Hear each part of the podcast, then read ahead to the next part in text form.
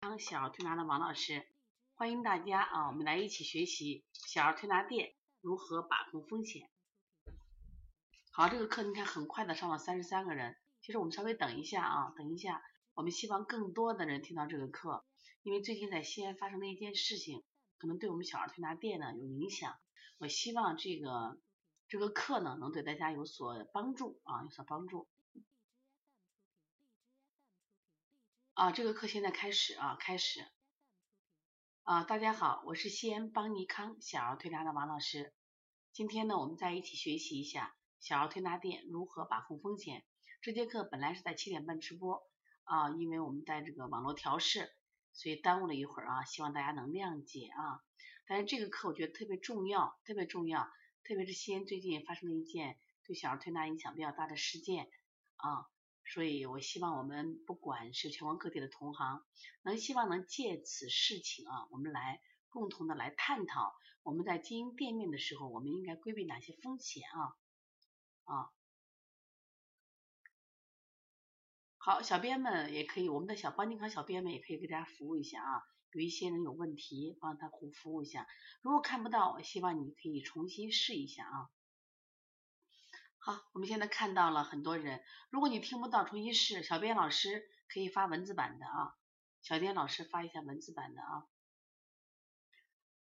好，现在已经一百一十六人了啊。好，那我们的课程就现在开始。好，大家好，我是西安邦尼康小儿推拿的王老师。今天我们的课程主题是小儿推拿店如何把控风险。那我先问一下，就是最近在我们行业中。啊，西安啊出现了一个四岁啊小婴儿啊，他推拿以后，当时新闻这样写的，推拿以后十八分钟后，这个孩子出现了这种，比如昏迷啊，到后来出现了这种呃，就是多脏器衰竭这个事件，大家听说了吗？听说的请打一，听说的请打一，因为我刚从青岛回来，嗯，因为今年的十二月五号、六号、七号在青岛举行了第五届。啊，小儿推拿年会，在这个年会上，因为都是我们小儿推拿同行的一个聚会，结果很多人在谈这个事情，而且呢，都显得比较的这个关心他，因为实际上关心到我们小儿推拿的一个发展方向啊。实际上，所以很多这个，就包括我现在已经到了西安，那这个事情我也在关注。刚才临上课之前，一个我们西安一个著名的儿科专家也来谈到这个事情啊，看大家都看到了。我不知道你们对这个事情可能也有各自的想法吧？啊，到底这个事情现在是是对是错？因为现在目目前的尸检报告我们还没有见到，我们不能做任何的这个评论，也不能发任何的解释。但是，那我想借这件事，我们来谈一谈我们小儿推拿店如何把控风险啊。就是因为这两年，其实我们经常看一些报道，就是小儿推拿行业会出现一些的事故啊。那么如何把控这个风险，是摆在我们小儿推拿从业者的一个这个影响，因为他这种事情呢，势必会阻挡就是我们小儿推拿这种啊发展，知道吧啊？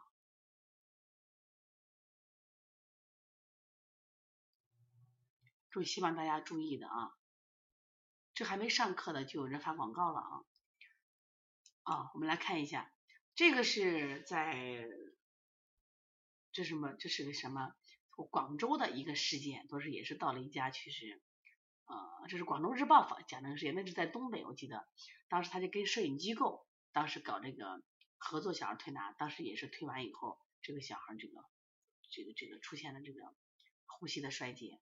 另外呢，新乡有一个这情况，说明这个事件挺多的。那我重点想谈一下。我们西安的事件，十一月三十号，就是两天下午两点十十分，西安一个四个月大的小孩儿，就是家里人呀带到这个社区门诊的儿推科进行推拿，突发异常，后来到医院去抢救，后来这个就是无力回天吧，因为死亡。因为这个事发生以后呢，因为他通过了媒体来报道，报道以后这个事情就是关键发酵特别厉害。大家知道现在的媒体呀。它整个这个这个啊，包括网民的力量也非常强大，就整个就是实际上我们也看到了，就指向了小儿推拿，所以可能外人也许不太在意，但是作为我们小儿推拿这个业内的从从业人员，我们都知道这个事情对我们是非常不利的，而且呢，我也知道他有有很多政府做了一些反应。第一个就是我们雁塔区的卫健局肯定啊，就责成这个事情去抢救这个孩子，然后呢，成立这个调查事件啊，安排这个执法人员介入调查。第二个呢，因为这个本来这个医院的门诊还好，就是他所有的医生呀，包括推拿实际上都是有合格的证件。那么，但是现在有就。让比如说临资源部，他也查这些证书，查这些证书，所以这个事情呢，对我们真是有影响。到到现在呢，其实我们都在关注，但是因为结论没有出来，那我想从哪些方面谈呢？今天啊，我就想，其实这个课呢，嗯，我们在做这个课的时候，因为我其实十二月六号晚上从西安回来，本来七号回来的，会前结束，为什么提前回来？就是我也回来，对我们的人员呀进行一个这种。疏导学习，后来我就特别有想法，我说能不能开一堂课？因为每个月的十二月，每周的星期天是我们对小儿推拿行业开放的一个小儿推拿，就是这个，嗯呃那个案例交流的一个公益课程。后来我就想，能不能把这个课给大家分享呀？这传的我的想法。后来呢，我们就研发了这堂课，这堂课总共是一套四节啊，四节。然后呢，第一个就从诊断上如何什么呀，把握把控风险。从诊断上，那第二个呢？如何从手法上把控风险？第三个，我们如果跟客户的沟通上把控风险，你从再一个从营销上如何把控风险？就是我们一定要记住啊，把控风险很重要。我这一次在去青岛开会的时候，我亲自去拜访了小儿推拿名家田长英老师。其实我们说了很多，但最后结尾的时候，田长老田长英老师说一句话，他说啊，小王呀，你要学会把五关。其中一定记住啊，安全第一，这是这是田长英老师说的，安全第一。然后呢，这个嗯，我们西安有个一群门诊是很有名的，呃，他当时的这个呃一群门诊的赵主任，当时也是我们省中院的一个院长，他之前的开门诊，他也说，先有安全才有发展。包括我们昨天黄老师讲那个流感发烧的时候，也是给大家讲。当孩子流感发烧几天不退的时候，你能不能先去医院做诊断？是不是做诊断？说这是非常非常重要的，明白不？所以我就说，我们通过这四堂课，想告诉大家，我们如果从各个方面来让小推拿行业变得更加规范、更加安全。我们在安全的这个基础上，我们再谈到我们的发展、我们的规模啊，这是非常重要的。然后我们现在这个总共是四堂课啊，大家学习的话可以去购买。今天的课我们就是购呃是免费课程啊，免费课程。但是今天的课程非常重要，我是讲中医基础上，我们如何从诊断上如何把控风险。那我这次呢在青岛讲课的时候讲了一个现象题，通过舌象来诊断，就是精准诊断才能使我们的疗效好。那还有一点，我们精准诊断，我们才能把控风险降到最低。希望大家认真听啊。首先我想说一下。在小孩，因为这个小孩是四个月啊，四个月，四个月的小孩，那么四个月的小孩看舌诊肯定不方便嘛，是不是啊？把脉诊他脉诊不准嘛？那这个时候呢，我们说最小的孩子，比如说三岁以下的孩子，或者说一岁内的孩子，我们就学会用指纹辨证。那也想问问大家，平常你擅长用指纹辨证的人，哎，举个一，或者你不擅长，就是我平常我也不用。那就二，是不是擅长用指纹的？就是我经常去看指纹。如果没有这习惯，那今天我们就建立这个习惯。那我希望今天的课程，我也教大家用指纹来辨证，指纹来辨证。记住，小孩子因为他不会说，儿科大家记住，儿科的特点，他这个哑语呀，有时候母亲在表达，他也不能表达清楚，他也不能表达清楚。这个时候一定记住，这就是一个防什么呀？就是呃把控风险的。小点孩子，我们从纸面上看，这次呢，你发现没？这个事件发酵到今天，就是这个事件从三十号就开始发酵，发酵到今天的时候，这已经一周了。其实有些网民有理智了，而且有些医生也出来说话了，说啊，这个问题呢不一定是推拿的问题。首先好，医生，嗯，他因为他是个门诊嘛，医生给开的想要推拿，说医生你诊断清楚了没有？那我们有的很多小儿推拿店，是我既是医生，我又是护士呀，我既是医生诊断，我又是推拿师来做呀，所以这个任务就你能不能诊断出来？你能不能诊断出来？就即使不是推拿的问题，是不是你诊断出问题的？这个孩子重，你为什么要接呢？这个孩子重，你为什么要推拿呢？这孩子重，为什么不送医院呢？是不是？所以说诊断是不是特别重要？那么这个孩子又小，我们怎么诊断？看舌头，等你不妥，把脉。小四个月的孩子，那脉象就不准，那你怎么办？指纹诊。但是刚才我看到了，大家都很诚实，说打一的人是不是很少？为啥？我不用呀，我就基本都是用二，我不会。那今天我们说是讲风险，但是必须给点干货。什么意思？教大家三岁以内的孩子或者一岁以内的孩子，他来了以后，因为有些孩子啊，他不显现，就他有病不显现。比如说我们大点的孩子，明显的他他嗜睡呀、烦躁呀、无力呀，表情出来了。但是你看，比如新生儿肺炎，新生儿肺炎他没症状，他可能吐个泡泡，他的新生儿肺炎的症状就跟我们说的。成年就是三岁以上的孩子肺炎症状不太一样，这时候就会出现一些问题，什么问题？就是你按那种方法去诊断的话，很可能什么呀？这个结果是不一样的。你觉得这孩子好着呢呀，没有问题呀。而且这个大家知道，小儿的生理特点有个最大的问题是什么呀？传变迅速，就发病容易，传变迅速，这就是风险呀，这就是风险呀。就是你看他早上好着嘞，因为这个小孩是回去十八分钟以后就出现了问题。当然，现在到底怎么原因引起的，我们先不说，就说明你看发病多快，这就是其实这件事，我觉得是个好事儿，让我们所有从业人能不能提高警惕？因为我们接触的这个行业是儿童行业，明白不？儿童行业，所以说浮沉分表里，红紫变寒热，淡质定虚实，三观测轻重。把这四句话记下来，拿笔记本写下来。小编老师给涛回一下啊，就是都已经开课了啊，他都不知道，知道吧？小编老师给说一下啊，什么意思呢？把这四句话一定要记住：浮沉分表里，红紫变寒热，淡质定虚实，三观测轻重。这所谓的三观，就是我们手指的三观。我们手上你看有个图，从指纹观疾病病情是否严重，前面有个图，看。上面画了一条红色的线，其实我们人人的这个线是发青的线，这样发青的线。这个指纹不是指的我们手指上的这种指纹，这种不是我们就是我们想要说我有几个斗啊，几个簸箕，不是看这个指纹，不是用指纹锁这个指纹，不是这意思。这个指纹是什么意思？就是我们在食指食指桡侧桡侧有一个桡侧浅经脉，从虎口一直到指端。来，拿出你的手来看。如果你家有小朋友更好。现在跟着王老师一起学啊，一起学。拿你的手啊，来画一条线，画一条线啊，画一条线。什么叫指纹？指纹是从虎口到食指内侧桡侧，桡侧就上侧的前静脉，从虎口到指端。如果你们家有小宝宝，你就直接拿着孩子的手看啊。然后呢，我们说第一关叫封关，其实就到我们的第一什么呀？指节。第二关到第二指节，第三关就到什么呀？我们的指甲这儿。第一关为风关，第二关为气关，第三关为命关。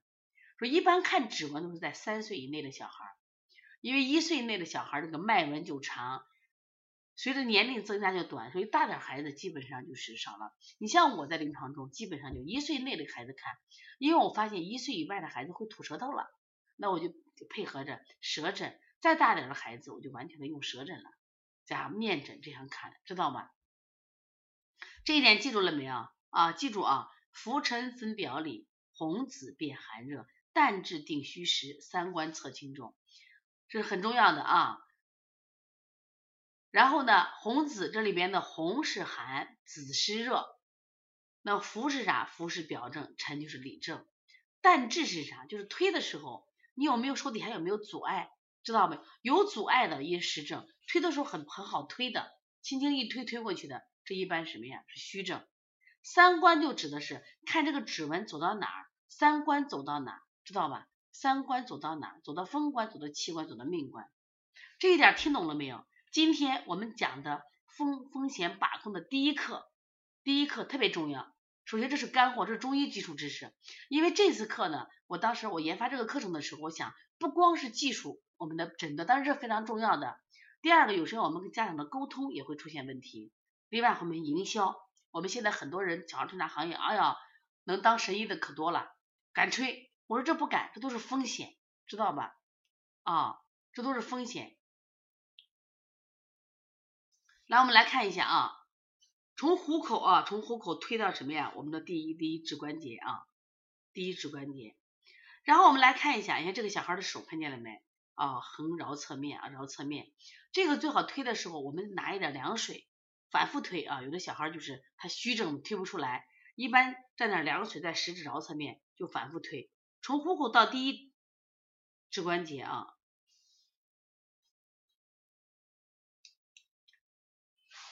然后我们来看一下啊，我们来看一下，你看这个风关啊，是指第一指关节，从虎口到第一指关节这个位置啊，第一指关节。那这个气关是第二指关节啊，就是横纹到横纹这啊啊。第三就是我们说了到指端，到指端，到指端，到指关。是这，我看幸福的小女人说了这样一句话。我看见三岁多的一条筋到指尖的孩子活蹦乱跳的，你说这种个例有没有？我觉得一定有。但是这个小孩儿，我们说他能在推拿完，我们说如果这个推拿师就是正常我们的推拿就手法很轻很轻的推拿，这种情况下，那么在十八分钟前这个孩子也是活蹦乱跳的，对不对？家长说挺好的。是不是十八分钟后会什么出现这些事情？所以说，实际上，当然我们现在不能说这个问题在哪，就是孩子的传变快的很，而且都有时候会隐藏。当然你说他这种诊断，比如说刚刚讲的话，如果这个孩子没有问题，没有问题，那这种情况有没有？有。但是我们自古以来，我们的这个有中医名家都是这样诊断，他是有临床很丰富的临床经验，而且我就我目前知道了很多儿科专家。他们都是通过测指纹来来做诊断的啊，诊断的，包括我们也是这样子。把它记住啊，就是我们其实就是我们的，你看掌指横纹到第二节横纹之间啊，横纹之间这气关命关，把它记住啊，这指纹。然后我们再来看一下，然后呢，你看指纹的长短，这个与病情的轻重有很大的关系。那从明天起接客户的时候，对于小孩子你就要看了。那指纹在风关之内的，那这个病就很轻了。病就很轻了，然后呢，这个呃指纹入气关者，他的病就重了，切不可大意。指纹达命关者，病情就重。如果指纹直接干什么呀？到达了这个指甲端，这叫透关射甲，知道吧？透关射甲，那预示着病情危重，需及时的送医院抢救。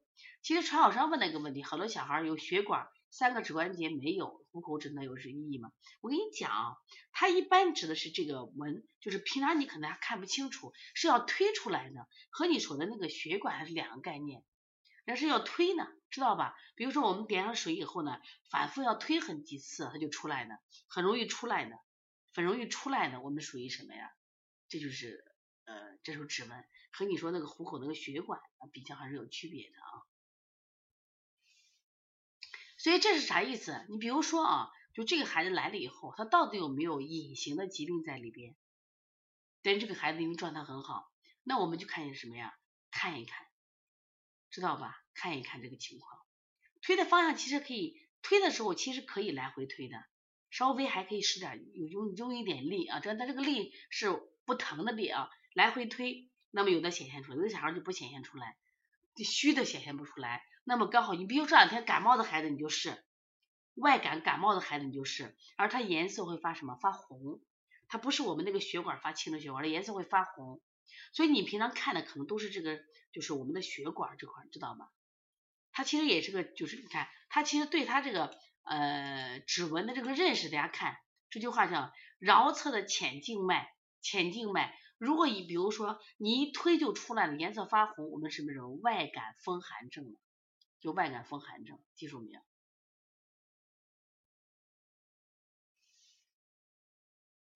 所以说你不要看他的血管，你要推呢啊，要推出来的啊，这是要推出来的啊。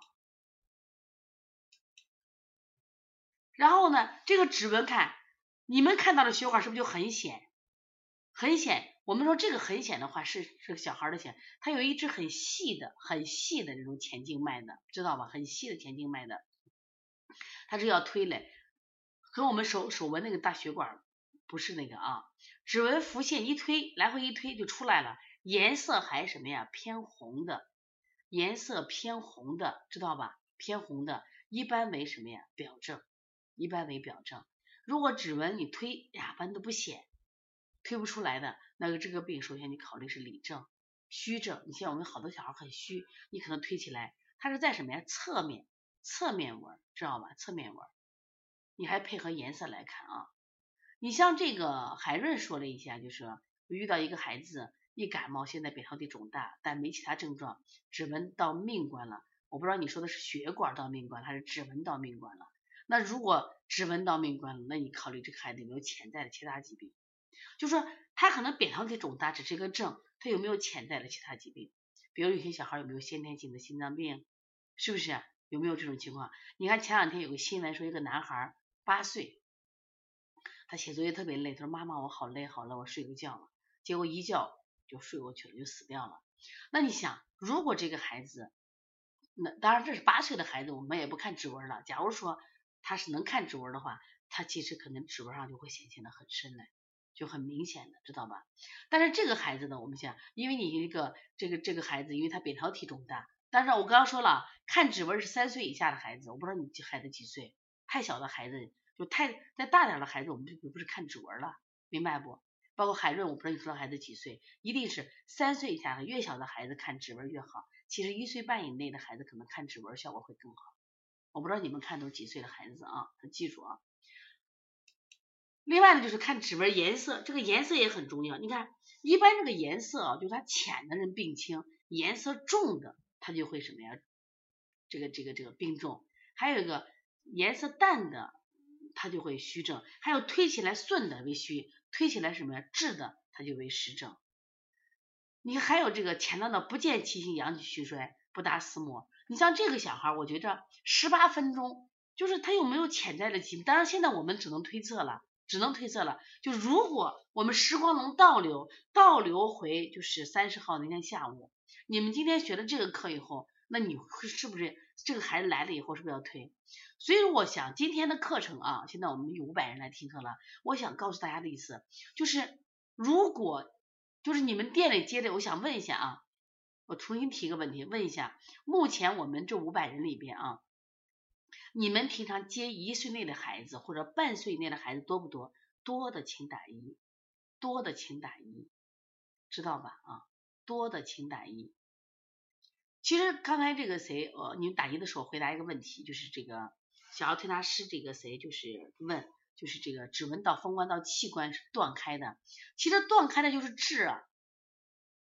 就是痣，知道吧？你看多少？其实我们这个店还好，就是我们这个店呢，我感觉我们接的大孩子多，就是比如说都两岁了或者三岁的孩子，接的小孩子就会就会少一点。但是我发现有些店，我我有个学生就他们在许昌啊，他们说我们接都小不点儿。大家知道山东盲校派接的小孩就就小的是不是特别多？是不是特别多？对呀，你看你们都特别多，所以我觉得你们从这件事情上，真的我觉得。轮到谁头上就是呀，我运气不好，知道我运气不好。但是现在这个问题在哪儿呢？这个事情呢，他也没想到呀。他可能接了很多这种小孩子，也就这样做了也没问题。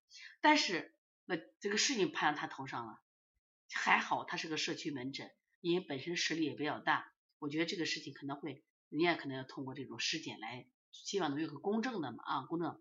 但如果真的是这个孩子真的有先天性的一些疾病，我们没查出来，我觉得。那我们就很遗憾呀，就是我们诊断上不过关呀，是不是？所以说我们这么多人他都是打一的，所以说你把指纹的辩证一定要好好学，一定要好好学，而且要多不断的去积累，知道吧？那如果说你这个怎么推怎么推都不入，没有了，阳气虚衰不达四摩所致，明白不？那你越小的孩子配合不配合，你都要给他试试呀，而且你这手法要轻柔嘛，你顺着他劲儿嘛，你顺着劲儿，知道吧？顺着劲儿，你给他推一推，你沾上凉水，小孩你推一推，为什么呢？你像如果说我们真的光推这个手法，小孩在十八分钟内就会出现这种问题，那有几种原因，有可能有几种原因。今天我们专家给我讲了，说他抹那种精油会不会精油过敏？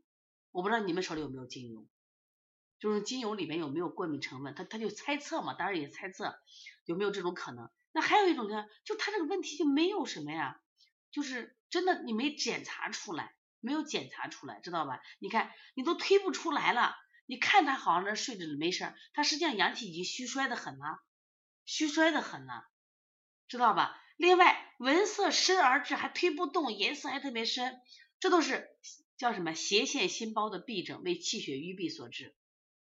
其实今天我不是和我们的陕西的儿科专家就说这个事儿呢，知道吧？他就跟我说，他说我怎么都想不通，我把他的文章反复看，反复看，就报道我想不通嘛。他怎么这推拿那么轻，怎么能出现这种情况？但实际上现在，因为我们看不到他辩证这块，知道吧？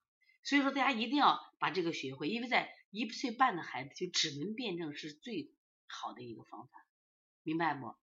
我说真的，幸运是这件事出在是医疗门诊上。如果出在我们每一个小儿推拿店，你真的这次就吃不了兜着走了。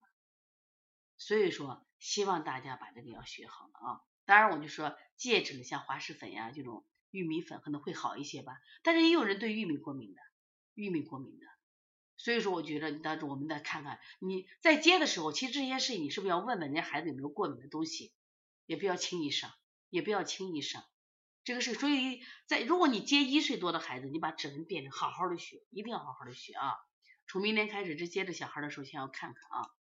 然后呢，我们现在看指纹，这指纹辨证啊，指纹辨证，大家一定要好好学，就每天要推一推。如果他真的到了透甲了，那你这都很重的病，你赶紧建议到医院去呀，是不是？然后呢，如果你推不出来，说明他很阳虚呀，阳虚其实也是心衰的表现呀。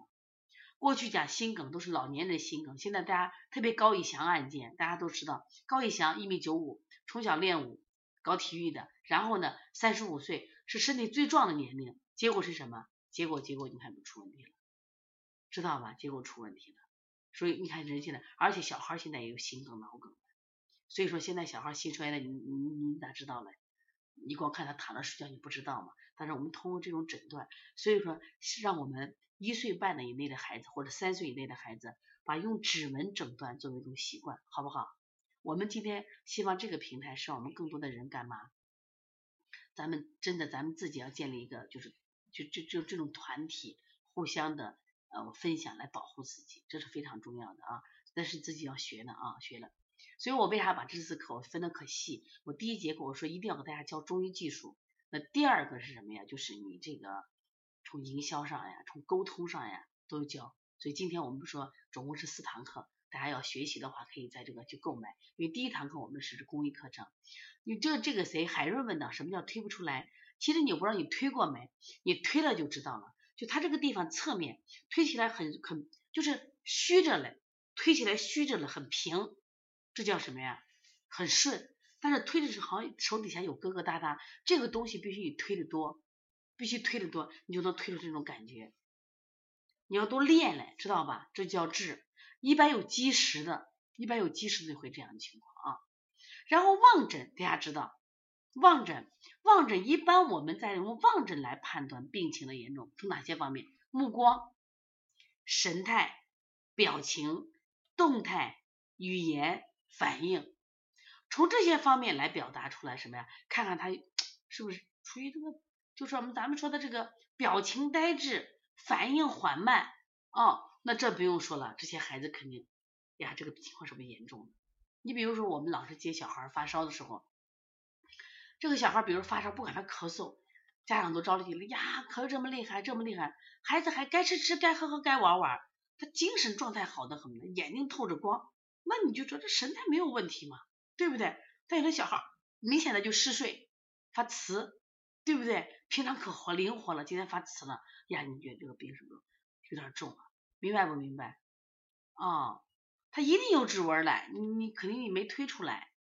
麦兜说这个没有指纹，应该有指纹了。你说的没指纹，指的是指的是没有手指指纹，指的是这个指纹吗？知道吧？看你哪个指纹，一般都是有的啊，都是有的。那你见的可能也许特殊情况，回头也跟我们一起分享一下。因为现在我们很多人推的很少，但是儿科大夫可能都是这样推的，都是这样推的啊。我今天跟我们的陕西省儿科专家交流的时候，他说我就是用指纹来辨证，效果都挺好的，你看是不是啊？所以说呢，大家把这个了解一下，我们来看一下啊。这个就是得神少神失神，也就是说，这个孩子来了以后，我们先看看他的精神好不好。那我想问问大家，在你临床中有没有这种情况？孩子发着高烧，咳嗽很厉害，精神很好的孩子，有的请打一。好，有没有那种情况？孩子度数并不高，度数并不高，但精神不好的，甚至什么呀嗜睡，有没有这种情况？有的请打二，有的请打二，知道吧？有的请打二。对，有啊，你看这我们临床中是不是都有这感觉？对呀，有这种呀，小孩儿，你看他发烧四十度，他精神好的很，有的发烧只有三十七度二。我原来接过一个孩子，他他是基础体温是三十七度二，他三十七度五就烧，三十七度五就烧，可怕不可？就就惊厥就惊厥，知道吧？就惊厥，所以希望大家一定要注意的啊，一定要注意的。好了，我们看德神这个小孩，他进你店里的时候。面色红润，他的眼睛透着光，而且这个小孩也跟他说啥？你比如今天我们的小洞洞，他来的时候，他妈说，哎，王老师咳的可厉害。最后进来就跟我说啥？王老师，我能看电视不？我说可以啊，可以看电视。我说可以，他好兴奋，知道吧？他好兴奋。结果推拿二三十分钟就咳没咳一声。我说你看你儿眼睛都带着喜悦。我说没病，这跟我聊天聊的可嗨。我说没病，是不是？那这种说明什么呀？至少孩子。他虽然有点症状，但是正气未伤，预后良，敢不敢接？敢不敢接？接就行了嘛，知道吧？接就行了。因为啥？其实我我老讲个啥事儿？今天我们有一个妈，这父母都是在在美国的啊，给住住中国学者在美国。他说我老公呀，这病了这个得肺炎，这好久了，打完针输完液了，现在老不好。他说老不好，你知道吧？然后他说王老师，你说怎么有什么好方法没有？我就说了一下，我说嘞。我说有一个感染性的咳嗽，有个感染后的咳嗽。感染性的咳嗽是我咳嗽了，我到医院检查，哦，细菌感染，哦，病毒感染，明白不？说感染好了，那我们吃抗生素呀，我吃抗抗抗病毒的，这好了，好了以后呢，那我就化验单就没治了。可是这个爸爸呢，他是什么治都没有的，仍然咳嗽。我说这叫感染后的咳嗽，感染后的咳嗽感染什么？是修复了，是你身体太弱了，就是呼吸道。上皮黏膜修复的太慢了，我就跟他说，我说一般的人，我说他咳嗽就是他打完针或者他这个病来了以后三五天就好了。我说你老公，我说虚的很，所以说他吃延迟不好。他说就是门都不出，一点都不出门，说一出门啊怕冷了怕热的不出门，越不出门越弱。那因此说明什么？体质好的人，正气未伤的人，愈后良好。你接嘛，怕他啥？住不急没问题。但是问题是，如果这个人就这个小孩他正气虚的很，你看脸色黄，就是肌肉微软，那像这种情况呢，我告诉你干什么呀？预后不好，预后不好，你就要注意，你建议家长去医院再诊断一下嘛。因为我们现在的社会是中西医结合的社会，明白不？你让他诊断一下，都挺好的嘛。然后这是得神的，就小孩灵气的，好了，少神，双目少动，就转都不想转。面色淡白无华，没有光泽，没有光泽，肌肉松弛，倦怠乏力，少气懒，不想说话。好了，那这个病呢，病也轻，但是其实也到了中期了，到了中期了，或者疾病的什么呀，恢复期，恢复期，看到没有？没劲儿，精神不好，是不是？好了，失神，大家一定要注意失神。比如说，我们说进来两个孩子都是感冒了。有一个孩子你可能推了一次就好了，有一个孩子推了一次就好了，有一个孩子推几次，可能推了三次他也不见好，什么原因？为什么这个孩都是感冒，都是流清涕、打喷嚏，都是舌白水滑，为什么一个就好了，一个就不好了？我跟你说，舌红白苔水滑的好好，舌淡白苔水滑的就很慢。来，请大家说为啥？为啥？为什么舌红白苔的好好好？为什么舌淡？舌淡的是不是虚？那你不用说了，你下单怎么下？你下单怎么下？你下你就说好了，舌淡的，舌淡的，我可能下三天到五天的卡，我舌红的两天到三天的卡，明白了没有？所以说这个孩子就少神，少神，所以不好好，这就这也是风控那个把把控风险的呀。如果这个孩子，啊，哪哪哪都是虚，你叫家长去看看吧，到医院看看吧。好了，失神，瞳神呆滞，整个呆呆的发呆，眼神发呆，是不是？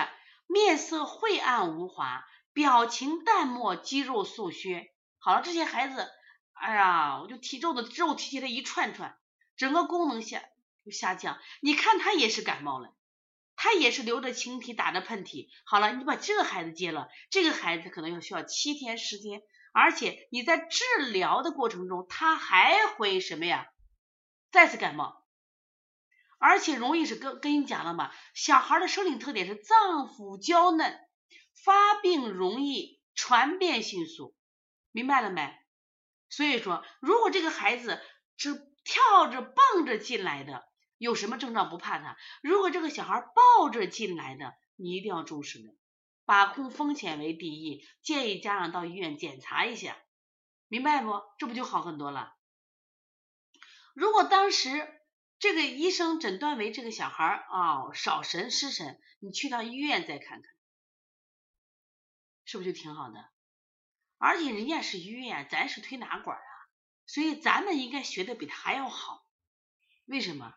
因为咱一旦有了医疗事故，我们担当不起的，担当不起的，明白不？所以说望神很重要，看谁？看眼神儿，看脸上的光泽，看这人行动是否灵敏，看这个孩子。发自内心的有没有喜悦？说一定不是。现在我们我们现在很多推拿行业，我们这个行业有点问题啊。你曾经把这个推好了，就爱吹牛，把这个也能推好，不是这样子的。一定记住风险把控放第一位，风险把控。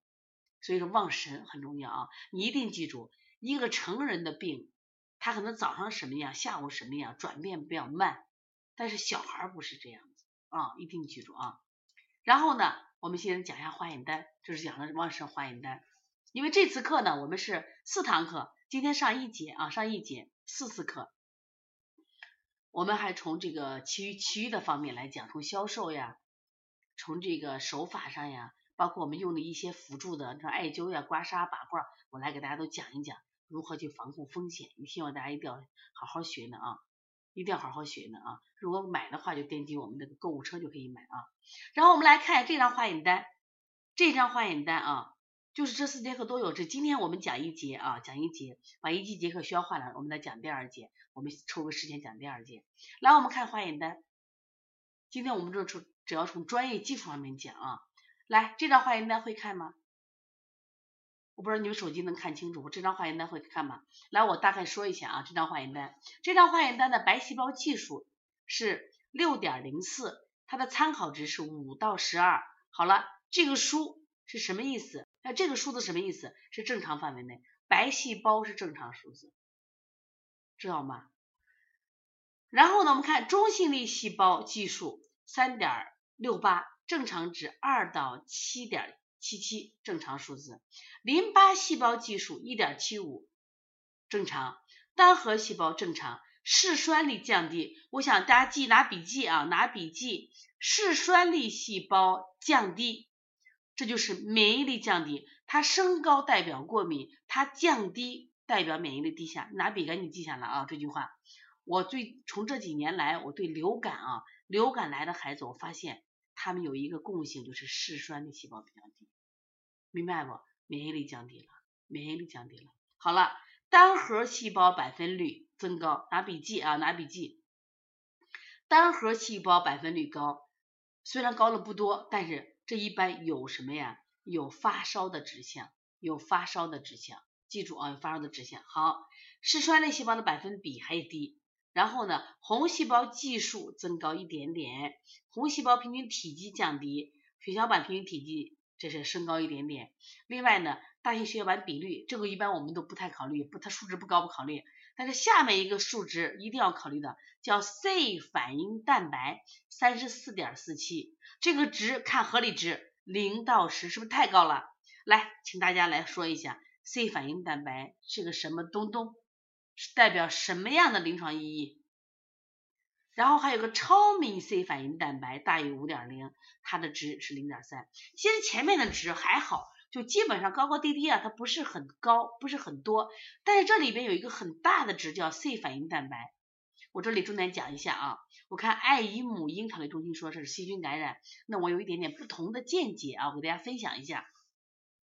这个 C 反应蛋白，我们去百度的时候啊，百度去百度百科的时候，一般讲的是 C 反应蛋白，这个是个物质，人体的一个物质。当我们细菌感染的时候，对，说是细菌感染，可是其实临床中我发现，它不仅仅说感染，我觉得这个词好，就是不仅仅是细菌感染，它也可能是病毒感染，也可能是过敏感染。也可能是应激反应，我说了几种，我说了很多，我再说一遍啊，你们记，细菌感染有可能，或者这个是病毒感染也有可能，当然大部分可能有细菌感染，但是我发现也有过敏感染的，过敏感还有应激反应。我说应激反应这个是什么？就是我也看到了美国的关于这个 C 反应蛋白一篇论文，他讲过什么叫应激反应。比如说我在走夜路，突然有个人可能蒙住我的嘴巴。啊，我吓得啊，我一身冷汗，对吧？这个时候，这个时候会出现什么情况？就是你身体这个物质，它是在那种应急中，它也会升高，也会升高，明白不？也会升高。说因此呢，我给你讲的意思在哪儿呢？啊，就是说，就是说 C 反应蛋白怎么看？我教他怎么看。一般来说，就目前我们看血常规的时候咋看？血常规化验单一般二十四小时，现在认为。不太准确，拿笔记啊，拿笔记，就是血常规二十四小时，就是我们除了 C 反应蛋白和超敏 C 反应蛋白以上的数字，以上的数字，大家记住，以上的数字基本上属于什么呀？属于什么？大家记住，属于血常规。就以前的血常规化验单是没有 C 反应蛋白和超敏 C 反应蛋白的，大家记住了没有？是没有的。好了，血常规。那么过去的我们在在过去检查这种条件。呃，早早期的时候，我们一般有便先查血常规，但是现在呢，有这样一种，就是应该是习惯或者是说法，就血血常规在二十四小时内，基本它不太稳定，也不太准确，不太准确，因此查血常规什么时候查？二十四小时后查。你的孩子咳嗽了，发烧了，二十四小时，二十四小时后查。好了，可是我现在我的孩子就是烧着呀，怎么办呀？我们有没有一个就是应急的检查？后来有了这个 C 反应蛋白和超敏 C 反应蛋白，它这个啥，所谓超敏 C 反应蛋白和 C 反应蛋白有什么区别呢？我拿笔记啊，拿笔记，什么意思？就是说 C 反应蛋白是我们人体的一些物质，物质就是当你被感染的时候，这些物质就会增高。那么还有一些比较颗粒比较小的，就是通过 C 反应蛋白呈现不出来的，我们叫超敏 C 反应蛋白，明白不？超敏 C 反应蛋白就查的会更细一些，会更细一些啊。那这个时候代表什么？代表什么意思？记住听。也就是说，当我今天第一天发病的时候，它是一个快速的检测的什么呀？就是你是否被感染的一个数值。听懂了吗？也就是说，在二十四小时内，一般我要想知道你是否感染了，那我就查 C 反应蛋白或超敏 C 反应蛋白。听懂了吗？听懂的请打一。那么第二天我们一般查的是血常规，明白不？第二天查的是血常规，因为说第一天的血常规都不太准确，所以我看你孩子如果是，比如这个人今天真的很严重，我们想知道，那我们就说先查什么？先查这个 C 反应蛋白。但是我们现在基本上就一张化验单都出来了，都出来了，好，那我先像这张化验单，我就先看谁？我先看 C 反应蛋白。我说哦，这个孩子感染了，哎呦，这个值太高了，一般你三十四点四七这个值，医生会说脓毒症，脓毒症拿笔记，脓毒症。好了，呀，你这孩子考虑住院吧，因为脓毒症嘛。当然，这这是一个大方向，但不是我还当然我们还要看孩子状状态呀。看他的面色呀，看他的精神状态呀，看他的反应程度了呀，明白了没？反正要记住啊，记住这个值高太多了。你比如说你高一点点都无所谓，高的是太多了，明白不？这是 C 反应蛋白，C 反应蛋白，超敏 C 反应蛋白，大家把它记住了啊，一定要记住。这个化验单是今天都是干货知识，一定要好好学的啊，大家一定要掌握。好了，然后还有一个值叫降钙溯源，降钙溯源说比它还快，降钙溯源比它还快。有机会给大家讲讲，其实我在就是喜那个喜马拉雅，我其实每日一话里头分享过很多这个值啊，很多分享过。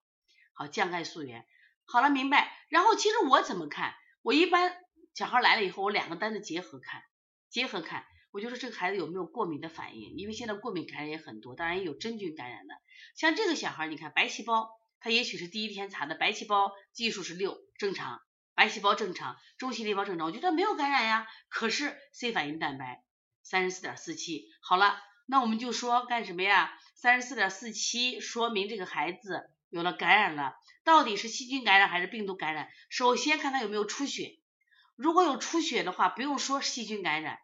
如果也没有出血，状态也挺好，我就问最近吃没有吃他从来没吃过的食物，或者说这孩子有没有就是比如牛奶、鸡蛋过敏的这种史，有没有这种过敏史？我就问，那我还考虑有没有过敏的情况，知道吧？过敏的情况就是不一定，然后我可以建议他检查最近有没有就严重的过敏，查一下嘛，可以查一下，明白意思了没？明白了啊，所以会会看懂了吧？那这个值太高了呀，如果这个值你还接不接？我现在问三十四点四七，你还接不接？现在听课六百七十九人，来，请回答，你接不接？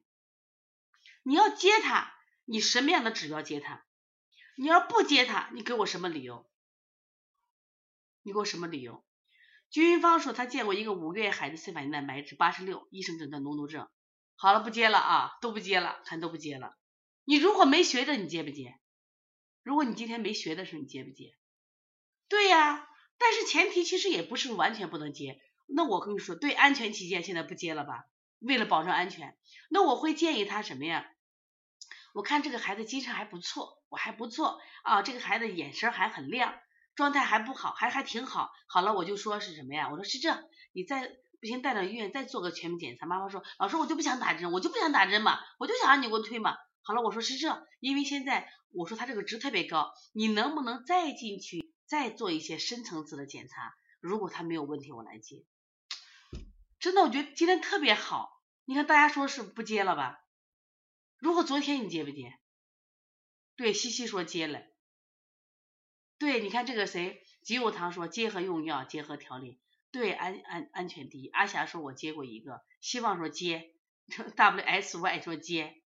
你要接前提是啥？如果这个孩子 C 反应蛋白三十四点四七，好了，这是一个值，孩子还嗜睡，嗜睡，孩子可能还出现什么呀？呕吐，状态不好，那你接不接？你接不接？就不敢接了吧？如果这个孩子虽然他能这个值很高，三十四点四七，知道吧？但是这个孩子呢，精神好，吃得好，睡得好，你接不接？没有问题的嘛。但是我们还可以让他再做一步检查，而且一定记住，一定要做做一步检查，因为他这个值是很高的了。这个值实际上是个非常危险的值，就是怕有潜在的病。如果大一点的孩子，我觉着你可以接，小点孩子还注意。但是我还想，我看赵敏华说接过八十的，那么那个谁接过四十二七的，我说那是你的幸运，你的幸运，明白不？千万不要把幸运当成偶然性。其实我们说吸烟出生的事儿，他们店里做的很好的呀。这偶发事情落到他身上了，落到谁身上谁倒霉，明白不？所以说不接为好，或者说让他如果他状态还好，让他再做进一步检查。听懂了没？因为从这个我们现在都开推拿馆了，推拿馆本身是不能接这么高的数值的。为啥？这都是脓毒症，这这这种感觉，所以我跟你讲的话，只能说是我，你看我们也接过一个孩子，在今年三月份，那么这个小孩以后呢，他实际上就当时也是二白细胞是二十一万，医生说脓毒症必须住院，又查出来大叶性肺炎，还有查出来什么呀？就这个孩子还有支原体感染，但这个孩子关键精神特别好，没有什么症状，又是个六七岁的孩子，我说那行，我也是，虽然接着我说观察着。结果这个孩子推起来没有事，明白不？所以说，希望大家对这种高值的孩子啊，年龄偏小的，我建议不接，或者是做一深度检查。你看他是咳嗽的话，我们再拍片嘛。如果是发烧的话，找找原因。如果是比如说扁桃体发会脓发烧，是不是？我们让他再查查。你还有的孩子他有他有这种先天的心脏病呀，你怎么办？有先天的心脏病呀，明白不？就是他会诱发嘛。他比如潜在的疾病，可能平常可能没事儿，但是因为这个高烧，可能因为这个发烧诱发出来，怎么办？明白不？雨水禅机刚才没听课吧？这里边就目前这个化验单，就目前这个化验单，过就这一个值，那我们肯定考虑是细菌感染，细菌考虑细菌感染会多一些，因为什么呢？三十四点四七这样一个值，呃，本来我也可以考考虑过敏感染，但是它嗜酸类细胞偏低，你看到没？就是如果我考虑过敏感染的话，那我们考虑这是嗜酸类细胞它是偏低的，一般的话它不是过敏。它免疫力低的话，可能是细菌感染。如果它嗜酸类细胞偏高，那我就更多的考虑它是过敏感染，明白了没？啊，多高？其实多高？其实超出来，比如说它正常是零到十，我觉得十二、十五啊、十七，你都可以考虑，都能接，明白不？比如底下的超米 C 大于五、大于七可以，但是这个三十四，我建议大家还是要注意点，因为我们真的可能调好了很多的高值的，我只能说是你幸运。真的也只能说我们西安这一家门诊真的是不幸运，知道吧？但是，一旦出事，我们都兜不住，这是医疗事故，就要了命了，我们可能会坐牢呢。我记得我们西安，我们就是西安市中医院儿科的这个护士长，就李老师啊，他是原来他给我讲过一个例子，就是他这个啥，就是一个小孩发烧，他给耳尖做点刺，当然这个小孩就当时惊厥了。抢救了四个小时，所以别人一见我就王老师做大做强，他一见我王老师低调安全安全安全第一，明白不？说一定注意。你看西西有问题了，白细胞高也算细菌感染，C 反应蛋白呀，你是不是刚进来？这些问题我就不回答了啊，你从前面重新听课，因为这个人要看 C 反应蛋白呢，明白不啊？C 反应蛋白高，如果是他嗜酸类细胞不高的话，我们考虑这个问题。那么这个问题的血小板，血小板是这样考虑的，血小板一般的话啊，嗯，都是在这个一百二十五到三百五，但如果太高的话，我们也考虑改，就是过敏，考虑过敏。如果是经常性的血小板高了，我们考虑它过敏了啊。好了，我们来看一下化验单的值要记了啊，拿笔记，白细胞白细胞总数高，中性粒细胞数目高。C 反应蛋白高，就是考虑细菌感染数多，有可能也是什么呀？过敏感染，一定记住啊！我我说的时候还有个或啊，你记笔记的时候也记上。白细胞总数高，中性粒细胞比如也高，它的比率也高，一般 C 反应蛋白高，大多数是细菌感染，它有也有部分是什么呀？过敏感染或者应激反应，明白不？一定要记住啊，就不是千篇一律都是细菌感染，但大部分是细菌感染，也有可能是过敏感染。如果白细胞正常或降低，淋巴细胞高，C 反应蛋白正常，一般是病毒感染。比如说我们现在流感，流感是甲流呀、乙流呀，知道吧？这是病毒感染，大家记住啊，病毒感染，就 C 反应蛋白正常。淋巴细胞数量增多，而且单核细胞数量增多，病毒感染有可能还发烧。你只要一般看这个单核细胞数量增高，这个孩子想发烧了，想发烧了，甚至发烧很高，单核细胞数越高。单核细胞数越高，它的发烧的这个时间越长，温度也越高。你看我们临床中有时候我咋判断他会发烧呢？就是他化验单一给我，这个小孩今天没烧呀，我说你这孩子会烧，为啥这个值高的很？你去摸他身上就那种干热，我说问昨天晚上睡觉翻不翻？他翻翻翻，这种情况就考虑他想发烧的。所以这个单核细胞，其实中末中中性粒细胞也罢。就是 C 反应蛋白也罢，单核细胞里面都是人体的免疫物质，都是人体的免疫物质，这些都是好事儿。就当我们身体细菌病毒侵入的时候，他们通过增高来对付它呢，身体就会出现这种发热状态。血红蛋白减少的话，一般都有贫血；血小板减少，一般是血小板就是减少之后凝血差的很，比如流出了血以后不好好。但是血小板增高，一般就是反复增高，一般都考虑什么呀？过敏感染。大家记住了吗？记住了，请打一啊！记住，其实是知识点，记住请打一，一定记住啊！所以今天你看我教了大家，比如说指纹呀，包括化验单，化验单我会后面还有个还给大家多讲一点，就这些专业知识，现在必须学中西医了。我们给大家出了一本书，就中西医，就中医小儿推拿师学的化验单，这个书可能到本来说到。十一月份发行的结果没有，到可能到一月份了啊，一月份了。但是我为啥要给出这本书？我就觉得大家太真应该学一些这些，就中医的诊断和这个化验单的知识必须学一下啊，一定要记住，以后拿到一个化验单要看嘞，太高的值，我觉得你不要侥幸。你记住啊，其实我可早可早，我原来我在医化中我写过一个，我调好了悠悠的肺炎，但是我把肺炎这个就打了一个引号，为什么？这个小孩当时医院诊断成也是肺炎，到我们这儿其实我就调两天就好了。后来我我为想分享这个案例是，因为现在医生在诊断病的时候，好那个我觉得这个就给的这个指标都特别低啊，动不动就是肺炎了。那因此呢，其实我们调好了。其实我们调了可能是轻度肺炎，或者说达不到算肺炎，只是我们有时候为了宣传自己，我调好了肺炎了，但心里自己清楚，你调的其实可能算不上肺炎，但是中度肺炎、中度肺真的不要接，越小的孩子传变快得很，可能因为你做这样一个案例，可能带来好多客户，但你记住啊，一旦出一次事，那你就完了，你就要坐牢了。所以说，医生为什么越做越胆小？医生为什么给孩子越打针打针吃药吃药，越做越害害怕？因为出现医疗，你看现在很多是儿科，你看那家长这医疗事故特别多，知道吧？所以希望大家真的要注意了啊！说你要想活下来，长久活下来，把这个企业，我觉得安全永远是第一的。现在每年医院都有这种医疗事故，现在赔钱呢，也不是说赔几，就是几万块钱。现在基本药的话，可能都很高，好几十万甚至上百万，知道吗？啊，第二个呢，就是未来呢，就是可能我们还一辈子再干不成这个行业了，是不是啊？是不是非常重要的？所以把它都记下来啊。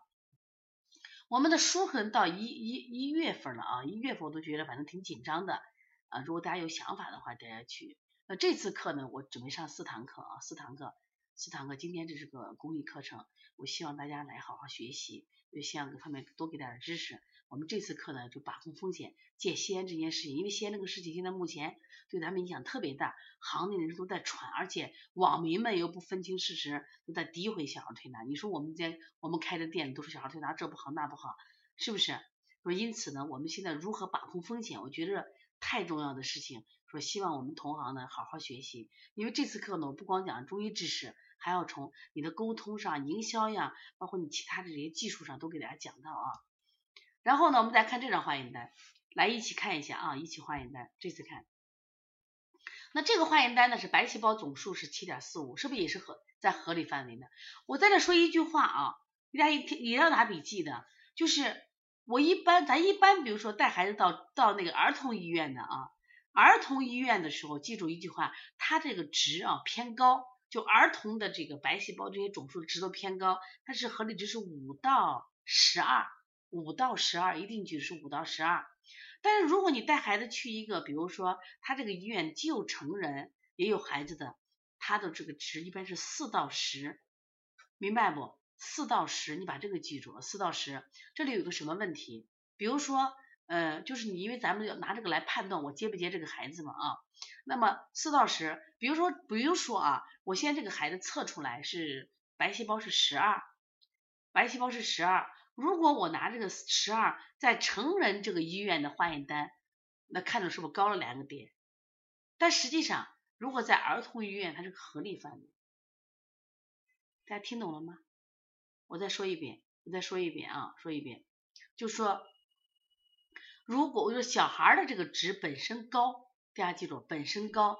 如果啊，大家记住，如果就是我我白细胞先测出来我是十二，如果这个十二在一个成人的这个化验单，就成人医院的化验单，它的标准是四到十，那你看起来高了两个点啊，他那个白细胞高了，哎呀，他又感染了，啊，怎么办呀？家长是不是就慌了？啊，家医学院可能医生也说，你看你这感染了，但是这个值呢，如果放到儿童医院的这个化验单上，它高不高？它不高，因为儿童医院化验单是五，它的标准是五到十二，听懂了没有？你看这个北京和睦家医院崔玉涛，大家都很有名嘛，儿科专家，他说一般就是儿童用儿童医院的这个检查检查这个仪器这个单啊，这个单是五到十二，那么就说十七十七才用药，十七才用药，那你说？你就可以敢接了吗？他实际上就可以不用药嘛？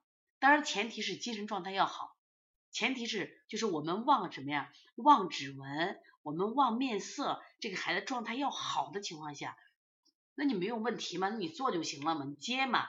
我们小儿推拿一定能解决这个问题的。问题是，如果这个小孩指纹也不好，状态也不好，那我们就不要接了。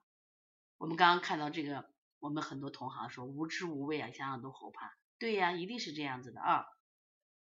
然后我们来看中性粒细胞的比值，这个孩子高还是低？来一起说，来，你们看见了没？中性粒细胞的比值是二十七点三零，它的合理值是五十一到七十五，你觉得高还是低？你觉得高还是低？你自己说啊。淋巴细胞的比值是六十三点四零，然后呢，它的合理值是二十到四十。淋巴细胞，我我只说箭头啊。淋巴细胞的个计数是升的箭头，当血红蛋白呀、血红蛋白浓度呀都是降的值啊。血小板计数是高的值，高的值。血小板的分配这个宽度是降的值。这张化验单你发现没有谁？是不是没有这个 C 反应蛋白和超密 C 反应蛋白？其实我们很多的时候，我们很多的时候，大家记住啊，很多的时候就是 C 反应蛋白是超敏 C 反应蛋白是另外检测的，一定记住，这是一张血常规的化验单，这是一张血常规的化验单。中性粒细胞值低，来给我解释一下是什么意思？淋巴细胞高，我给大家解释，淋巴细胞高是什么意思？淋巴细胞高说明它是病毒感染。病毒感染，那么中性粒细胞低，我跟你说，免疫力下降，太低了。你低一点可以，你低了一半，那这种孩子就是反复感冒、反复感染的孩子，低低不是好事儿。前两天我不是去拜访这个田长英老师，他举了一个例子，他当时接了个小孩，就是这，就是就是这个中性粒细胞低，特别低，这个小孩发高烧。我们一般发高烧，我想问大家，一般发高烧，你可能用的清法会多一些吧？是不是？你发高烧用的清法会多一些？你比如说外感发烧，我们用驱寒的方法啊，及时发烧清理热的方法，是不是？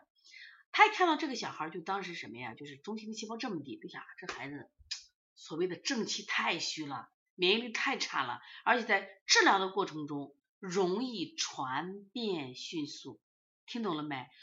你们老觉得高的你害怕，老师脓毒症不敢接。我跟你说，中性粒细胞这么低的孩子，你也要注意不要乱接，因为他二次感染的机会很多。那你有没有这样的经验？你调的过程中他又发烧了，你调的过程中又加重了，有的请打一，遇到过没？你调着调着他突然又发烧了，你调着调着他咳嗽又加重了，按理说都已经减轻减轻减轻，怎么又发生？有这种情况下，请打一。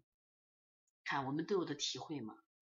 我觉得这个课真的是太及时了，因为我那天我提前从青岛回来，因为当时青岛一千人的会，我提早回来，我说，呀，我说第一个肯定我要跟我们的推拿师把这些事情讲讲呀。第二个我就从内心上我说我一定要上一节这样的课程，给大家说一下，这太重要了。所以说这个风险很大的，你千万不要觉得老师白细胞高，我我我不接。那脓毒症我不接，那中性粒细胞低我就接，也不对，太低的免疫力差得很，白细胞低的也不敢接。我给你举个例子，在去年前年就是流感爆发的时候，我们这个小孩当时高热不退嘛，妈妈就着急到医院去打针，打了十天针，这十天针准备出院的时候，烧退了，出院的时候医院做一个常规的例行检查，结果这个孩子的白细胞只有一点八，我这个案例是在。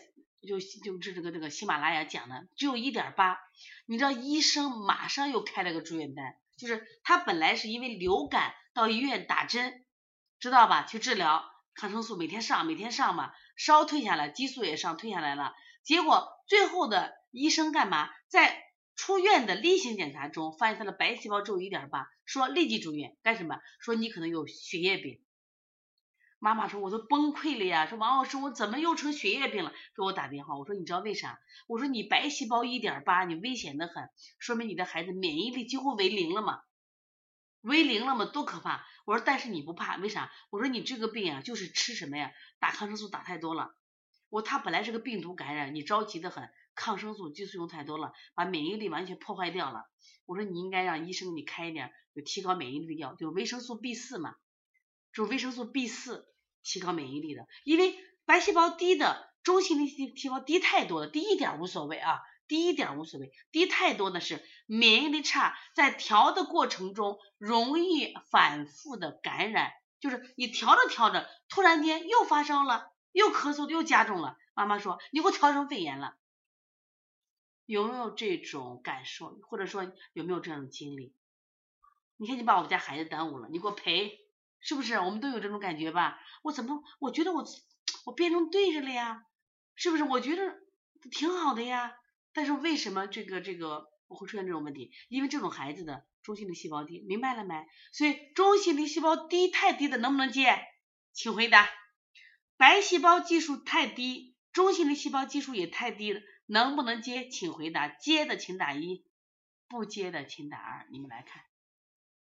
这是你，我我把情况跟你说了啊，你要接那你就接吧，要想接我说也行，一定要看状态，但是风险就是风险，风险一定注意风险，然后干什么呀？那个家长说随时关注，说你这你都要告诉他，你这孩子他有时候家长就不不行吧，我们那些老客户，王老师你给我推嘛，你给我推嘛，我就不想打针，你给我推嘛，是不是？这时候怎么办？那你说随时关注你的孩子有可能二次感染，随时关注，知道吧？一旦有机会赶紧送医院。但你要记住一点，就是我们和客户的感情，如果没有事儿，我们可能是姐妹是朋友；有了事儿的时候，你想让孩子有病了，你给你还能是姐妹吗？还能是亲人吗？不可能的事情，明白不？所以要注意啊。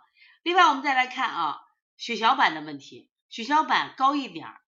也没啥，经常高，刚刚说了，就是反复感冒，就是反复感染人群。血小板低的人，血小板低的，我们讲了，他是凝血差，血小板高的是反复感染。所以你每次发现他血小板都高，这些孩子过敏很严重，反复感染不好调，高特别多，你也得注意了，知道吧？让他去检查，看真的有没有血液方面的问题，听懂没？所以化验单重要不重要？特别重要。还有。如果血红蛋白量、蛋白浓度都可低的人，低的可厉害的，接不接？不要接。贫血的孩子也是容易反复感染。你现在我们在脾系病里面有营养性贫血，这些孩子就反复感染，反复感染。一定记住啊，在小儿推拿的经营中，别吹牛，别吹大话，别承诺。我跟你说，你一旦出事了，你这辈子都赔不起。不敢吹吹牛，规避了风险，你才能发展。所以说，你去跟医生说话，医生都说，医生之所以让他打针吃药，医生是防了嘛，防卫性医疗嘛。我们现在小儿推拿行业都了不起我，啥病都敢治，啥病都敢接。那天我们说多动症、抽动症嘞，学员吹你，老师我一次就调好了。我说这个病啊，那你吹吧。我说可能对孩子就身体那种就不是急症。他说肺炎别吹，发高烧别吹。我在你店里惊厥了，你都试试看，对不对？啊，在你店在你店里吐吐白沫，你都试试看，你还你还开店了，进监狱吧？所以风险是不是第一重要的啊？我们是能规避的嘛？至少我们会不断的推出这样的课程，教大家规避风险嘛？明白不？我们教大家，我们一路走来，我们也在规避风险的。怎么去规避风险？规避政策风险，是不是啊？规避经营风险，你都要学。所以这次包括经营风险，我也给大家讲到了。就这次，所以这次课上四次了啊，上四次了，所以大家我觉得可以去购买它，购买它。我们通过这四次课教给大家如何在营销、在经营上规避风险，在什么呀，在这个政策上规避风险，这样就挺好了呀。我们大大方方的做，是不是？认认真真的学啊。我看今天的课程很多人很感兴趣，我觉得这是一个太重要的课程。来，我们来看这张化验单，大家一起看，不太清啊，不太清，但是。你们都有化验单，回头也给我给我们提供。这小孩诊断成支支气管肺炎，五岁的孩子，大家看白细胞多少？你们来看白细胞多少？白细胞的参考范围是五点零到十，这是个十二。这个孩子二十一，这个孩子二十一万，是不是脓毒症啊？是不是脓毒症？对呀，接不接？请回答。好了，继续看，我们还画了个指标。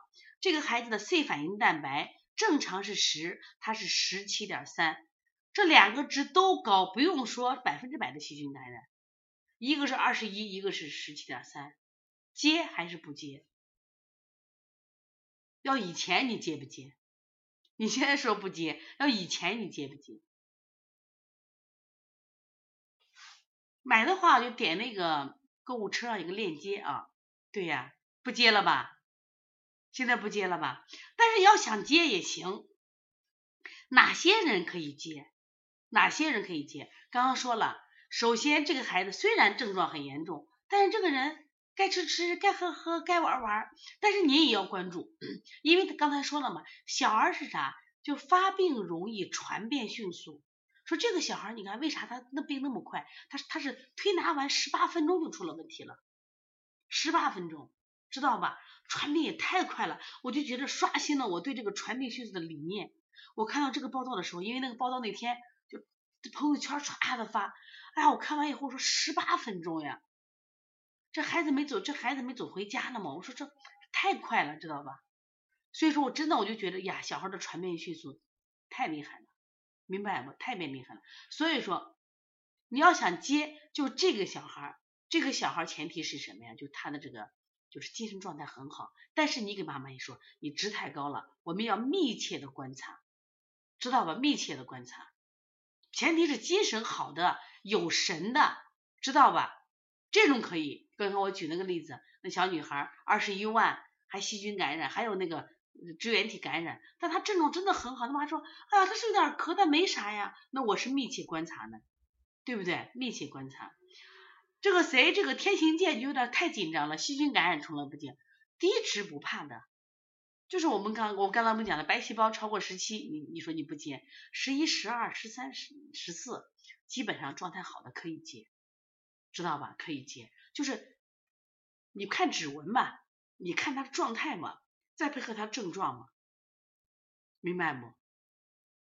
说这两个都都高，你就要注意的，都高了。反正这在医院里住院，这都这都是住院指标，住院指标。但是跟你说，你可能能调好这种二十一万的，一定是偶发的，千万不要当成什么呀正常态，一定记住不要当成正常正常态，听懂了没有？啊，要正常些。所以一定要记住啊，就是我们。因为这个事情没落在我们身上，但落在我们行业上，我们都人人自危，因为我们现在行业都在自残呀。因为我们陕西现在本来我们十二月的十三、十四是我们小儿推拿师考证的时间，就今年最后一批了，结果现在全部停了。而且就是明年，明年就是考小儿推拿师证，就是至少我们陕西这边必须是大专以上学历。那未来会不会还变成必须学医的呢？那当然都不知道呀。对不对？所以我就现在想，就是我觉着我们真的把它做好做规范，我可以让更多的人走进这个行业来，帮助到更多的孩子。其实很多人干了这个行业都特别喜欢，因为可以让孩子少受很多痛苦。但如果我们真的这样的事情出了多的话，是因为我们没有这种诊断能力，让这个事情出了，我觉得是蛮可惜的一件事情，伤了自己，也伤了这个行业。所以说我希望在这个行业待着，我们就踏实一点，知道吧？不骄傲，不骄傲。来，我们再看一个这个化验单，这个化验单好看，比较简单。这是查什么呀？就支原体。最近你发现没？我想问大家，今天听课的，你们临床中最近支原体的多不多？支原体的多不多？就肺炎支原体。这个是啥哦？你发现哪种情况？比如这个小孩咳，甚至干咳，干咳多，而且呢发烧，夜里发烧，而且干咳特别多的孩子，他妈妈可能也去到医院检查吧。基本查完血常规啊，就查前面的叫血常规的单子，哎，哪哪都好着嘞。然后他咳很厉害，你建议他去才查一个支原体，要不然你觉得好着嘞，你觉得好着嘞，其实人家是支原体感染。一定记住，支原体感染的化验单跟血常规一样不一样？不一样。就支原体的单子是另外检查的，血常规的单子，包括 C 反应蛋白单子，它就是查的都是血查查血的。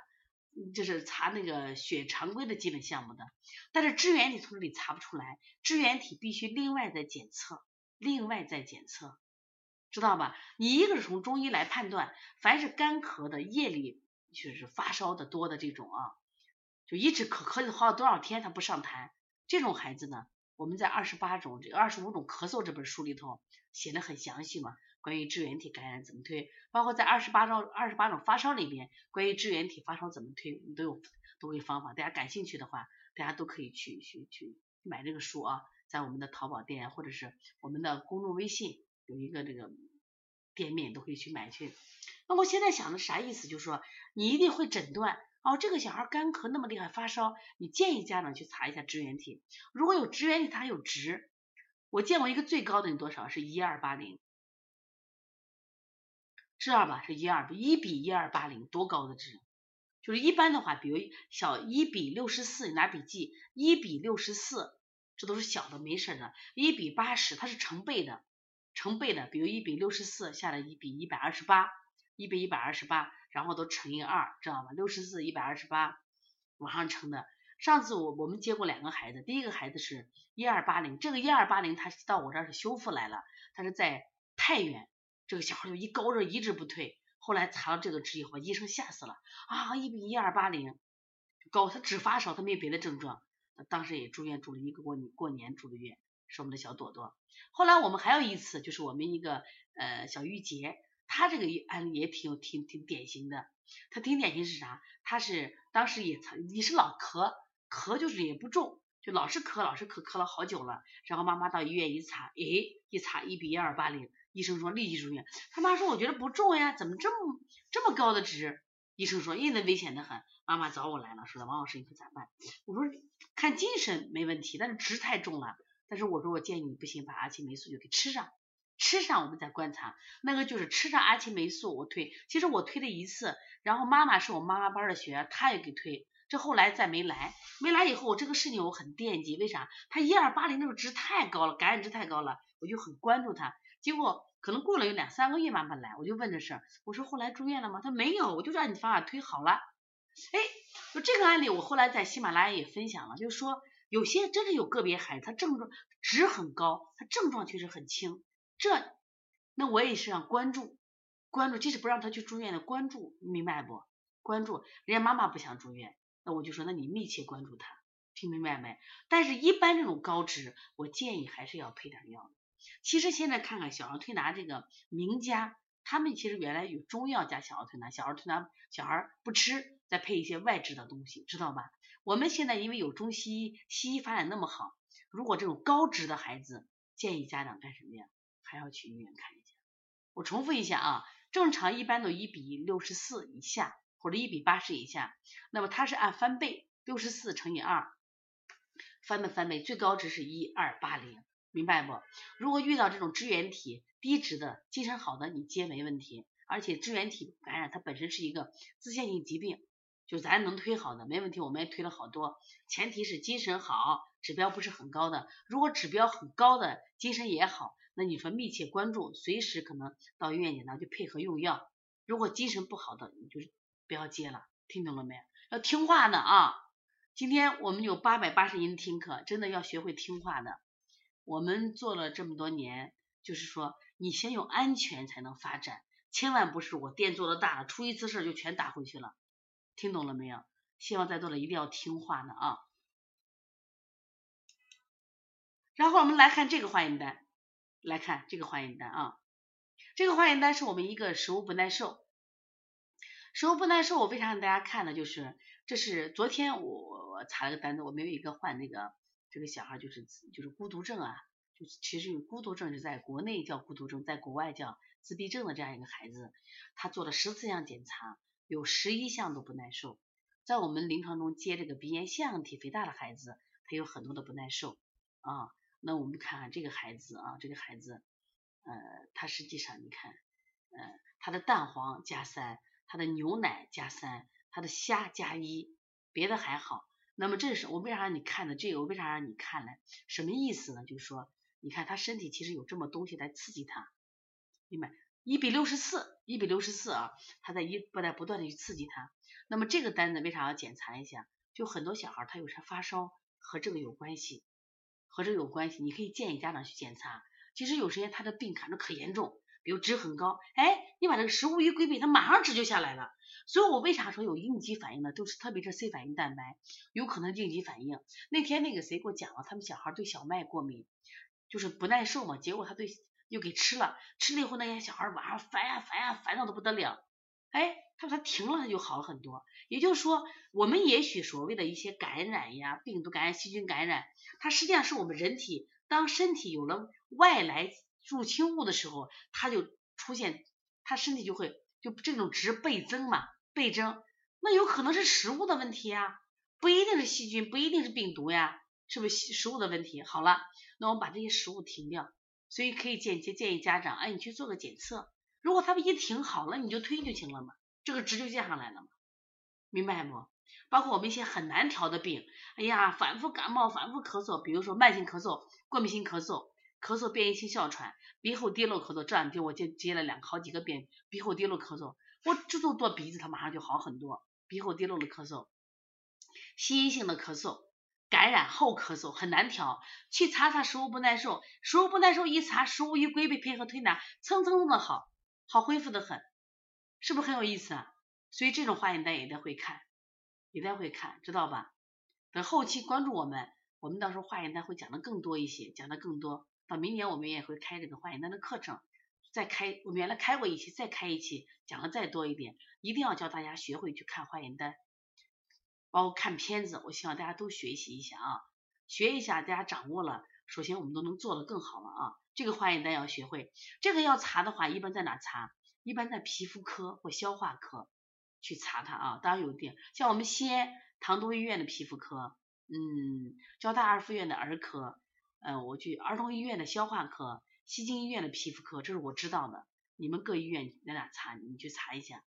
你像我记得我们这个啊，山东的这个滕州的严丽，他跟我说，王老师，我救活了一个科，我哪个科？救活了我们滕州的这个啊皮肤科。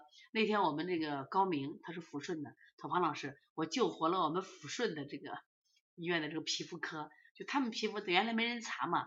然后那天我们这个我们临汾的加盟商叫这个。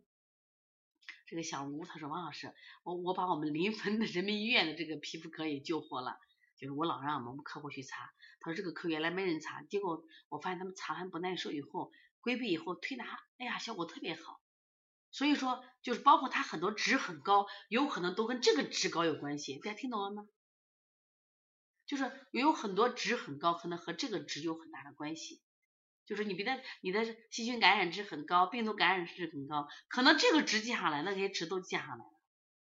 这句话听懂了吗？听懂了请打一，明白不？就是说那些值高有可能不一定都是细菌感染，是因为它食物在身体里不耐受，因为我们现在吃蛋吃蛋黄吃牛奶吃太多了，吃虾一盘虾，那你不刺激它，一刺激它，身体以为毒药来了，细菌来了，就增倍了嘛。如果这样的话，停了我们就接就行了嘛，值低嘛，没必要让孩子去受罪打针，好不好？啊，平常不难受什么反应啊？就是要么荨麻疹，要么咳嗽老不好，要么老感冒。食物不耐受，它属于什么呀？慢性疾病。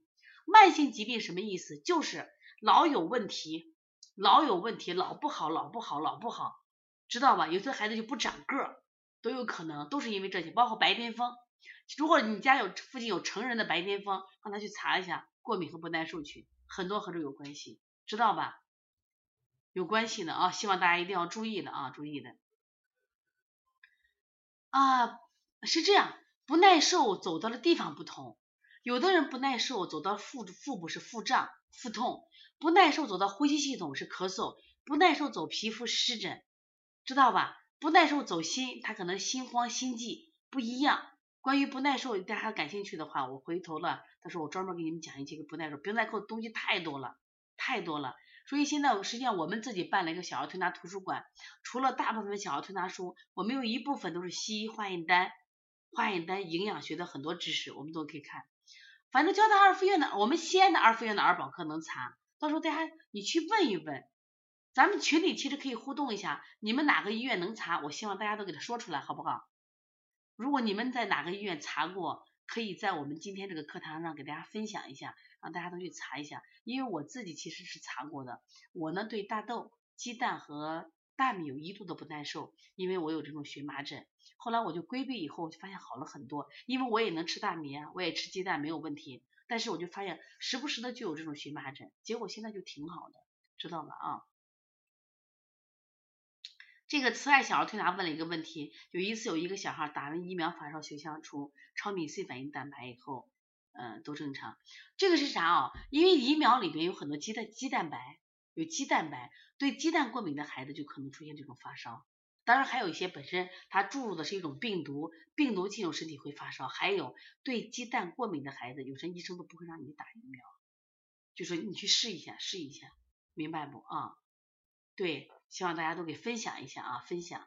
你看很多人希望听不耐受啊，没问题，到时候我会给你就是创造条件去去给大家讲这些课程，把我我们临床中所用的一些能快速提高临床效果的，教给大家。其实我们都是一家人。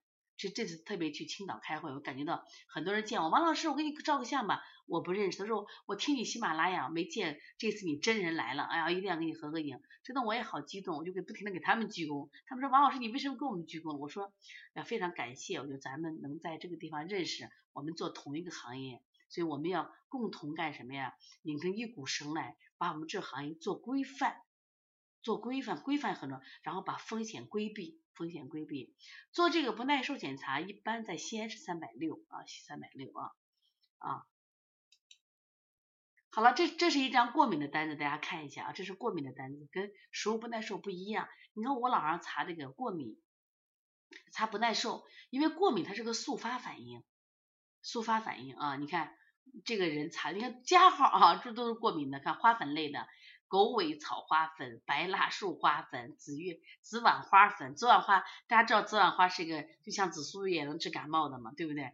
猫，你说我我像我们家养了四只猫呢，还好我对猫不过敏，是吧？我搂着睡觉了没事儿。但是我们办公室的一个这个老师呀，他就不能抱，他一抱呢就他就马上就过敏，因为过敏他有眼睛结膜炎嘛，哎呀好难受好难受。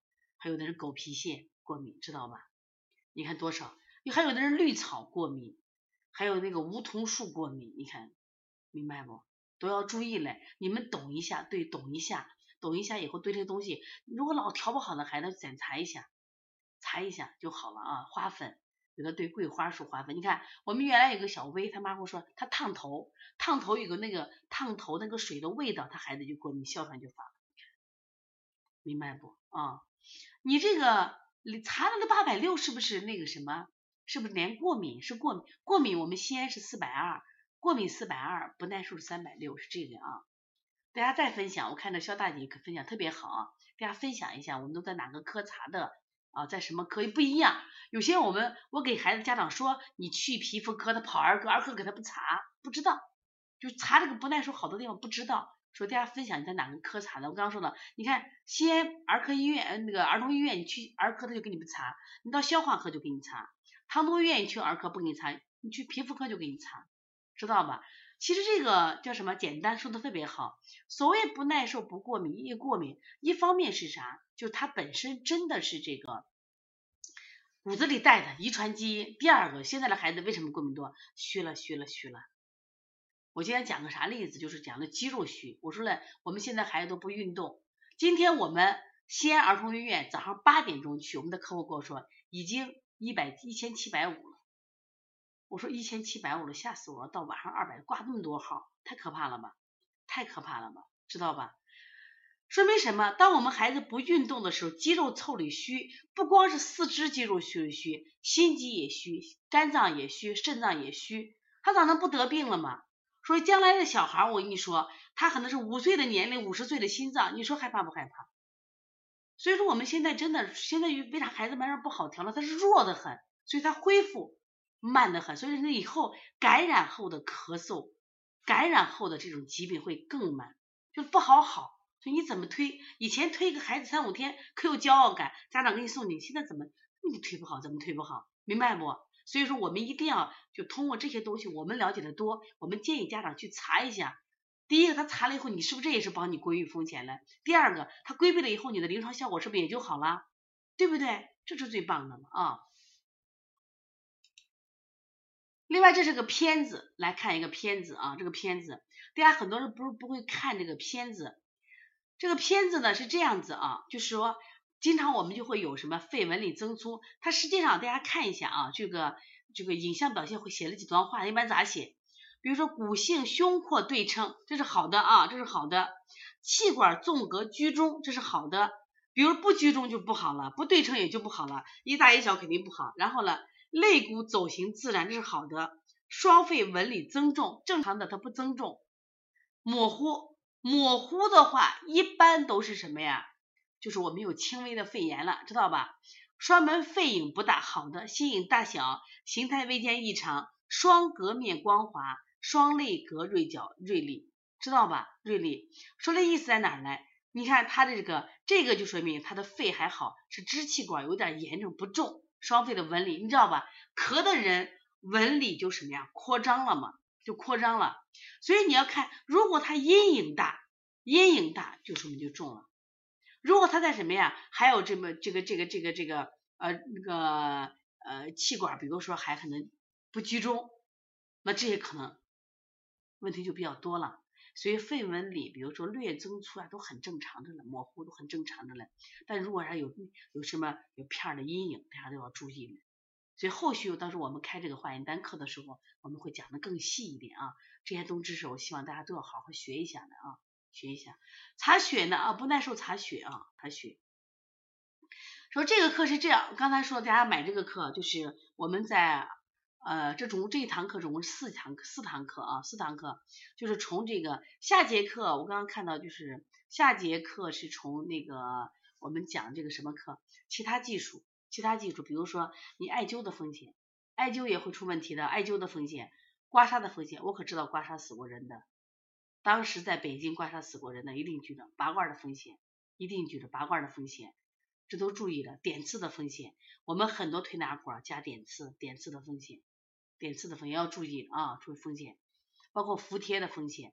这下节课我们到时候会安排大家时间，我们会给大家通知的啊，通知的。这风险大家记住啊，嗯，这个还有这个叫什么？就是这个还有这个我们说经营的风险，包括呃经在店面的时候你悬挂什么东西，这都很这这这都是有讲究的啊，都不要随挂啊，都要随挂，这是风险。那么还有就是我们。再比如宣传的词的风险，因为我们经营的时间长，我们对这些政策呀、法规，包括你资格证书的这种风险，我们都会给大家讲到。希望大家下次一定要听。你看下节课我讲手法轻重啊，艾灸、排痰、排痰、点刺、贴敷、刮痧、拔罐，大家记住，你可能从来没出过事，不，但是你记住，一旦出一次事，我们就出问题了。说希望大家都好好学习。另外想给大家说一下，就在我们这个月的二十七号到二十八号，就是我们有一场就是呃是就是七大辩证技能课，就是临床辩证，主讲是黄老师，到时候我也会上一部分课。舌诊辩证是我来主讲的，脏腑辩证、阴阳辩证、气机辩证、五行辩证、小儿脉诊和测指纹辩证，这是一个线上和线下课。我们线下两天，线上呢我们把课给到你无线听就行了啊。无线听这个呃，今天讲的这个课都是我讲的啊，都是我讲，就是讲那个什么课，就是我风险把控的课，这四堂课都是我讲。讲这个二十七号到二十八号的这个七大辩证技能课是黄老师主讲，呃，我讲部分课程。我希望大家呢，就是把辩证真的要学好，精准辩证，让我们在诊断上疗效好，不出错，风险把控。经营上我们也要防控风险，知道吧？跟客户去沟通上也要防，包括营销上也要风险。那下周课呢，我们就在下一周的礼拜天晚上上，下一周的礼拜天晚上啊，下一周礼拜天，大家一定要准备好。今天听快一千人了，我希望大家把这个课呢，其实我们为什么定价位定这么那么低呢？就希望大家都学习这个课，都把控风险，好不好？把控风险，目的是干什么呢？让大家就是安全的啊，快乐的，嗯，然后呢，我们去做这个行业，然后让这个行业呢，或加再加一个规范的，让这个行业为我们的就人生价值呢，我们说添上浓浓的一笔，让我们，我记得我可喜欢这个行业，因为帮助孩子太多了，是不是？但是呢，就是也不能让这个行业，这个行业给我们。惹什么风险？因为这件事一出了以后，我们很多人都很担心，王老师咋办呀？咋办呀？咋办呀？哦，最近我们西安的记者就开始暗访了，就偷偷暗访，就查。哦，这种东西出来以后呢，都对我们有影响的，所以希望大家规范的啊，就有序的去做这个行业。那首先从今天的课程好好学。那我的想法是啥？你们今天学完以后呢，而且我们以后每上一次课，我们都会出题，出题给大家，知道吧？出题以后呢，让你去做题，逼着你学会，然后在临床中反复练，反复练，反复练，啊，一定要反复练。所以这样的话，只有我们把辩证提高，我们才能在这个行业做好，我们才能呵护更多的孩子。我想这都是我们的发心，好不好？那就下周礼拜天，那我们就继续上这个课，就是防控风险。另外呢，就是十二月二十七号、二十八号，我们线下有一堂两天的课程，就是学七大辩证技能，是线上线下的课程。